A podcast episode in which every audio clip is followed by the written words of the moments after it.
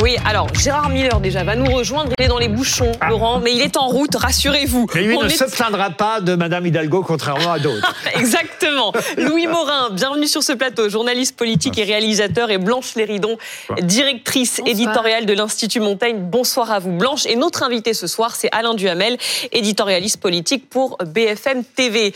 Euh, on en sait plus, donc vous le disiez, euh, Laurent, sur l'avenir du projet de loi relatif à l'immigration. Le gouvernement qui a tranché pour une commission mixte paritaire et les rendez-vous sont enchaînés euh, toute la journée. On va aller retrouver Sophie Morin.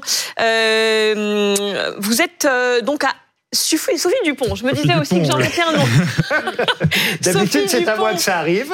Pardonnez-moi, Sophie, c'est contagieux, Laurent.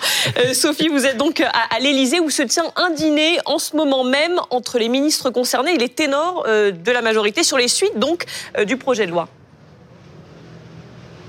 Alors un dîner qui n'a pas encore commencé, qui commencera euh, d'ici euh, quelques minutes à 20h30 précisément. Une troisième réunion de crise donc au sommet de l'État en moins de 24 heures, signe que la situation euh, est très préoccupante. Autour de la table du chef de l'État ce soir, la Première ministre, les ministres concernés par le projet de loi immigration et les ténors de la majorité. Une réunion qui a été organisée au tout dernier moment, d'où certains absents ce soir, comme Édouard Philippe, qui a été invité, l'ancien Premier ministre, mais qui ne sera pas là car il est actuellement en déplacement. Le chef de l'État qui continue donc les consultations au menu ce soir. La stratégie sûrement avant la commission mixte paritaire, cette option qui a donc été choisie par l'exécutif pour la suite du projet de loi immigration. Le gouvernement ne sera pas présent lors de cette commission mixte paritaire, mais il compte bien pouvoir tirer les ficelles pour que le texte final ait le plus de chances d'être voté par les deux chambres si accord il y a. Car le risque avec cette CMP, cette commission mixte paritaire, c'est que le texte qui en rend très fort à celui qui avait été durci par la droite au Sénat. Un durcissement dont ne veut pas entendre parler certains partenaires de la majorité, comme le Modem et aussi l'aile gauche, d'où l'intérêt de cette réunion de crise ce soir pour tenter de trouver un accord ensemble et de souder la majorité, comme l'a redit la Première ministre Elisabeth Borne, qui a annulé demain un déplacement qui était prévu à Genève pour pouvoir se consacrer aux tractations sur le projet de loi immigration. On va revenir évidemment. Merci beaucoup à Sophie Dupont. On va revenir sur cette euh, éventuelle crise. Est-ce qu'on peut employer le mot crise D'ailleurs, Alain Duhamel va, va nous le dire. Et, et aussi évidemment sur cette commission mixte paritaire. Mais d'abord, j'aimerais revenir sur la fameuse carte de vœux dévoilée par le cadre enchaîné. Alain Duhamel, est-ce que ça prouve que Monsieur Darmanin, en fait, était trop certain que ça allait passer Est-ce qu'il a joué de confiance? Oui, non, bah, je pense qu'il a vraiment cru que ça allait passer et qu'il a cru que sa méthode allait être euh, efficace. Bon, l'histoire de la carte, euh, franchement, c'est très drôle à regarder maintenant.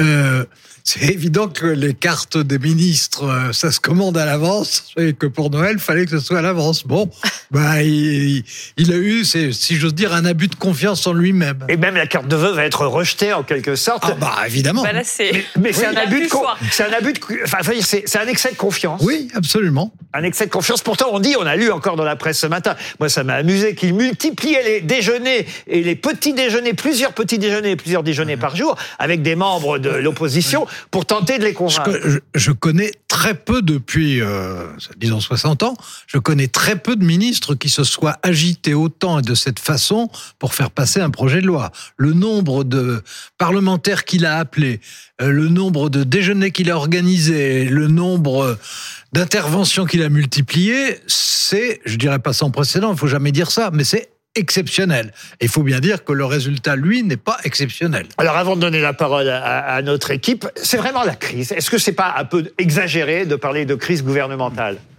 Moi, je trouve que c'est une crise. Oui. Je pense que c'est une crise. Je pense que c'est une situation euh, nouvelle. Que euh, d'ailleurs, s'il y a euh, trois réunions de suite à l'Élysée, euh, c'est quand même pas C'est un, c'est un signe, comme dirait l'autre, c'est un signe. Ben, c'est un signe sérieux. Et, et que, au fond, je pense que tous les acteurs se, ont conscience du fait qu'on est entré dans une période différente, qui est en plus une période assez largement inconnue, puisque avec la cohabitation, avec la cohabitation.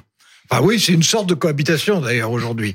Mais enfin, euh, avec la majorité relative, de toute façon, tout est différent. Mais là, c'est encore une différence à l'intérieur de ça.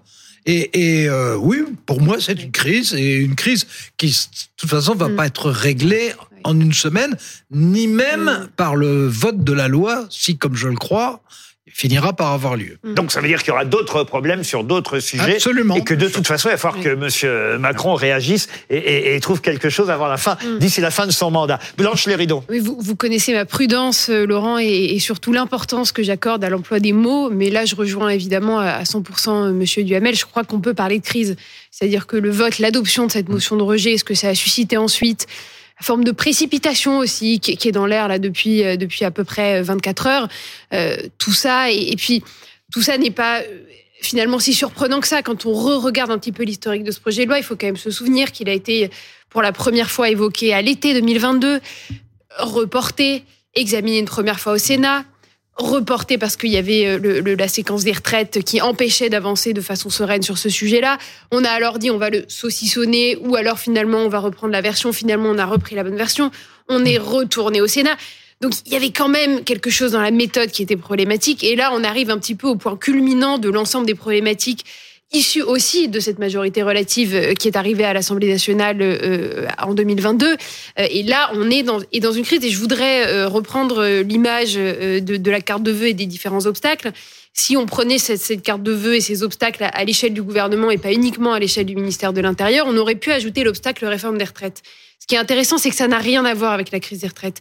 La crise des retraites, vous aviez des millions de Français dans la rue qui étaient opposés au texte. Ici, et tout le monde le dit, on a quand même une majorité de Français qui étaient plutôt favorables. Une Le grande sondage- majorité. Une grande de de majorité 80%. de Viavoche, je vous le disais, euh, sur la, la partie régularisation, vous aviez environ 56% des Français euh, favorables, et puis sur la partie D'abord plus parce dure, que, pardon, hein, mais, mais ça me 72%, semblait, on parle rarement du fond, mais ça me semblait plutôt un bon compromis, C'est moi, ça. cette Et loi. donc là, la crise, elle est le- vraiment Même si on euh, caricature en disant méchant avec les méchants, gentil avec les gentils, ça me paraissait plutôt pas mal. Donc là, on a une On crise se qui est vraiment bon plutôt, presque même envie de dire. politique et institutionnelle, et donc elle doit être on doit la résoudre par le biais politique et institutionnel. Et donc, il faut peut-être là maintenant s'interroger plus globalement sur l'avenir du quinquennat, sur la façon dont on manie nos institutions, sur le, le- le Parlement et la façon dont il fonctionne. Et là, il y a une vraie crise existentielle qui ne doit Excusez-moi surtout pas Blanche, mais j'ai vu, j'ai Gérard Miller sourire quand j'ai dit que c'était un bon texte et je n'aime pas ça. Généralement, quand il sourit et sur ce que je dis, c'est mauvais signe. Et après, on donnera la parole à Louis Morin. Qu'est-ce qu'il y a? C'était pas un bon Alors, texte, Gérard Miller? D'a- D'abord, vous savez, Laurent, qu'à la différence d'Alain et de Blanche, je ne suis pas du tout prudent quant à l'usage des mots euh,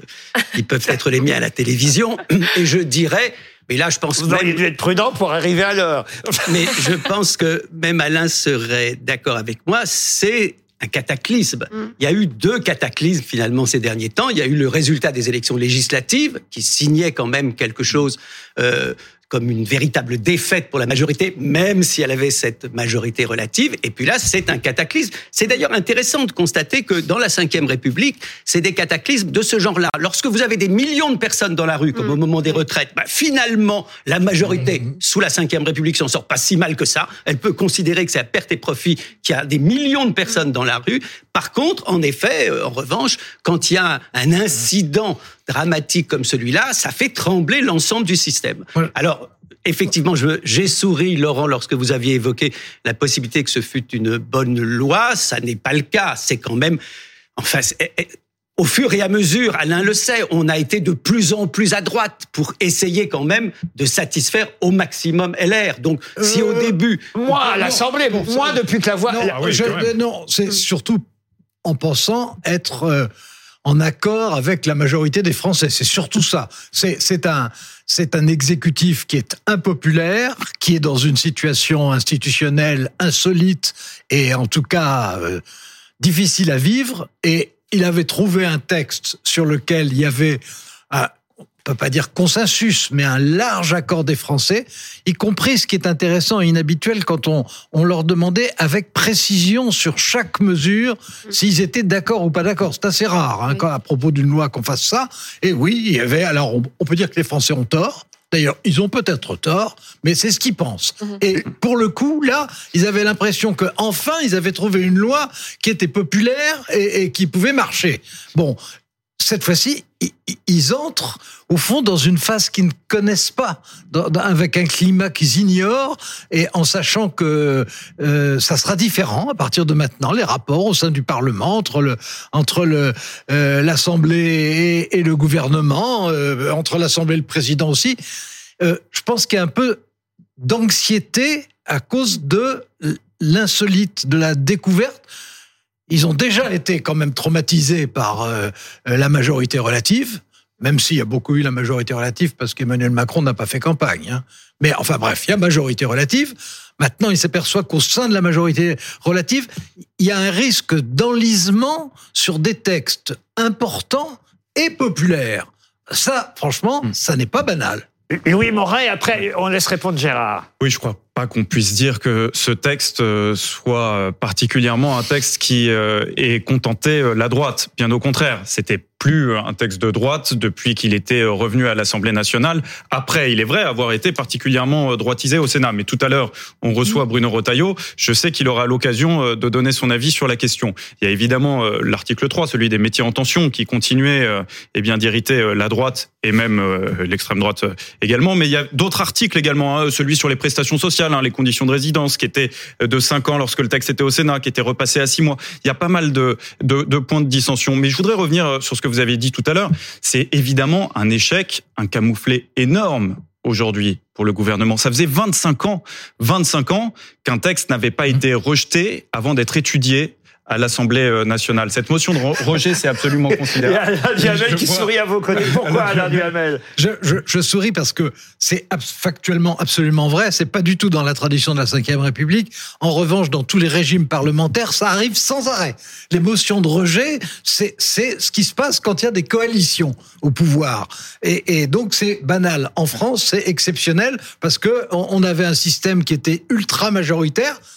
Sauf maintenant. Et oui, et sauf qu'aujourd'hui, pour trouver une majorité, c'est compliqué. D'ailleurs, au fond, il n'y a pas de majorité ouais. en France aujourd'hui. Personne n'a la majorité. Ils ont beau jeu. En France, il y a toujours une majorité. Et oui. particulièrement en ce moment, c'est une majorité de mécontents. Voilà. Mais effectivement, le fait que ce soit le en même temps à droite, en même temps à gauche, centre-gauche, centre-droit d'Emmanuel Macron, même s'il a un peu vidé le PS et euh, le LR, il n'empêche qu'il a deux oppositions aujourd'hui. Et c'est ça qui est compliqué. Et le problème, Laurent, c'est que maintenant, les oppositions savent qu'elles ont ce levier qui est possible. Et puis une motion de rejet, c'est quand même beaucoup plus facile à faire adopter qu'une motion de censure, puisque il oui. euh, n'y a pas les abstentions qui sont Peut-être qu'on peut rappeler ce qui va se passer justement avec ce texte. Le gouvernement avait le choix, c'était soit la, la, commission mixte paritaire, soit un retour du texte euh, au Sénat. Ils ont donc soit choisi un retrait. soit le retrait. Mais ça, ils l'ont abandonné euh, ah oui, dès, dès, hier soir. Pour, dès pour hier le soir, coup, on le savait. se faire à Rakiri. Exactement. Bon, ça, ils ont dit hier, euh, il n'en est pas ça question. Ça un aveu de faiblesse. Cette commission mixte paritaire, c'est sept députés, sept sénateurs, euh, où la droite mmh. et le centre sont majoritaires. Donc clairement, le texte qui va en sortir euh, sera si durci. Il en sort un texte. Parce que... Pourquoi s'il en sort un texte? Parce que la CMP peut être non conclusive. Ouais. C'est-à-dire oui. que les, oui. c'est un moment très particulier à huis clos. Il n'y a personne du gouvernement, il faut bien le préciser, dont la composition est entièrement à la main des parlementaires, avec une pondération en fonction de leur poids politique au sein de l'Assemblée.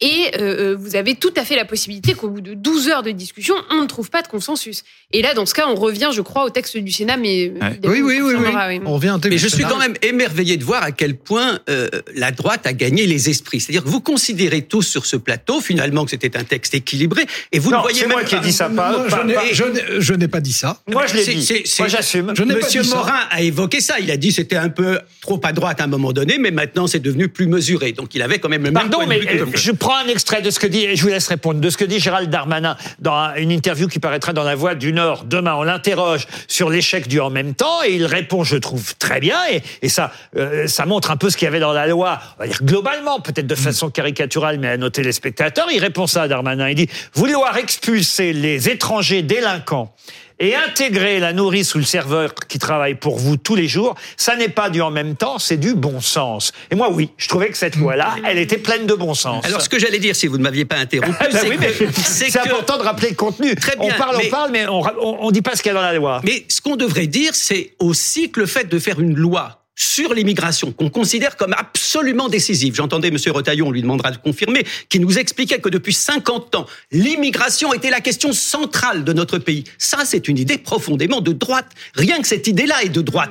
Il y a le logement, il y a la santé, il y a l'éducation, il y a 100 autres sujets dont on pourrait considérer qu'ils sont absolument centraux dans notre pays. Et on fait de l'immigration, je ne dis pas qu'il n'y a pas un problème, qu'on peut en Oui. discuter, qu'on peut même faire des lois, mais considérer que c'est le grand moment historique, c'est une conception de droite. Pour moi, je suis désolé, les immigrés dans ce pays ne sont pas le problème principal. Bon, moi, je pense qu'il faut un peu nuancer, que c'est une belle thèse à exprimer euh, que fait Gérard, mais je pense qu'il faut nuancer euh, le- les, les, ré- les réticences, voire les hostilités, voire les batailles rangées contre l'immigration sont une tradition à droite, mais ont existé à gauche, souvent.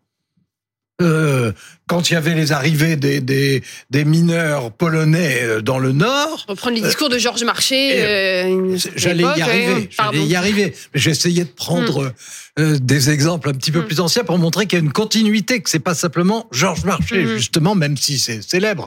Autrement dit, je suis pas en train de vous dire que euh, être contre l'immigration, euh, c'est une idée de gauche. Je ne vous dis pas ça, mais je vous dis c'est une idée qui est très largement répandue à droite. On peut dire qui est majoritairement à droite, mais qui existe aussi parfaitement à gauche. De là à dire que c'est une- l'une des préoccupations majeures des Alors, Français c'est une des préoccupations des Français, oui, effectivement. Moins que le pouvoir d'achat. Ah. Bah oui. Moins que la santé, peut-être, que Euh, l'éducation. moins que- que- que- peut-être, peut-être moins que la santé et l'éducation. Là, là, pour le coup, ça dépend des faits, du dernier fait divers. Mm. Hein, si euh, s'il y a eu une- un malheureux ou une malheureuse qui s'est fait euh, euh, tuer par un immigré, etc., immédiatement, ça redevient le problème numéro un. Et puis, euh, si par chance ça ne se produit pas, à ce moment-là, les choses se calment. Mais ce que je voulais dire d'un mot, en, en- en fait, c'est une loi euh, qui euh, globalement, je trouve que c'était une loi plutôt intelligente. C'est une loi qui était de droite dans la mesure où elle a été élaborée, puisque on- en réalité, on travaille sur la loi du Sénat. La loi du Sénat, c'est justement Bruno Retailleau. Bon, c'est une loi de droite. Qui sera avec nous tout à l'heure. Oui, c'est pour ça que je, je le nommais. Faites bien. Euh, mais c'est une loi de droite qui euh, vient d'être gauchie euh, par les derniers débats euh, à l'Assemblée et qui maintenant, je crois, va retourner davantage à droite. Je pense qu'à l'arrivée, pour dire les choses comme je les crois, je peux me tromper. hein. C'est sûr que c'est le piège. Je crois qu'à la- Mm. je crois qu'à l'arrivée, ça va être une loi Retailleau. Qu'est-ce que le- piège eh ben, la motion de rejet, elle a quand même été déposée euh, par la présidente euh, du groupe écologiste de l'Assemblée nationale. Donc, elle a été portée au départ par la gauche. Et effectivement, vu la composition de la CMP, si cette, si cette CMP est conclusive, et étant donné les forces politiques en présence dont elle est l'incarnation et la représentation, il y a tout à parier pour que le texte soit beaucoup plus à droite en sortant qu'il ne Bah, l'était voilà. en entrant. D'autant qu'il n'y a aucune raison pour lesquelles les parlementaires euh, LR euh, se, se priveraient de, de droitiser effectivement le, le projet de loi. Et d'ailleurs, Bruno Retailleau l'a déjà dit, il veut repartir de la base euh, Mmh. du projet de loi du, du Sénat. Ce qui veut dire que la gauche s'est fait piéger, alors finalement, Non, Gérard mais ça, ça c'est pas qu'elle s'est fait piéger, c'est la Cinquième République qui veut ça. C'est qu'en effet, on peut se dire. Est-ce qu'il était nécessaire de voter, euh, par exemple, avec le RN ou, ou avec les Républicains? Ça, c'est les pièges de la Cinquième République, où effectivement, on n'a pas, quand on est dans l'opposition, extrêmement de marge de manœuvre. N'empêche que ne changeons pas quand même les choses. C'est une défaite pour la Macronie. C'est ça l'élément dominant. Enfin, c'est aussi un piège, et vous l'avez dit, en effet, pour la NUPES, qui a quand même voté cette fois-ci avec le RN, alors qu'il n'y a pas plus tard qu'il y a trois semaines, il refusait d'aller manifester contre l'antisémitisme, parce que justement, il y avait le RN dans ces manifestations. Et aujourd'hui, ils ont été NUPES. interrogés. Ils la ont, NUPES. ils ont été interrogés toute la journée La sur France le sujet. tout La. France France Insoumise, Insoumise. vous avez raison euh, de, de préciser. Ils ont été interrogés toute la, la journée sur ce sujet et ils, ils ne savent évidemment pas répondre.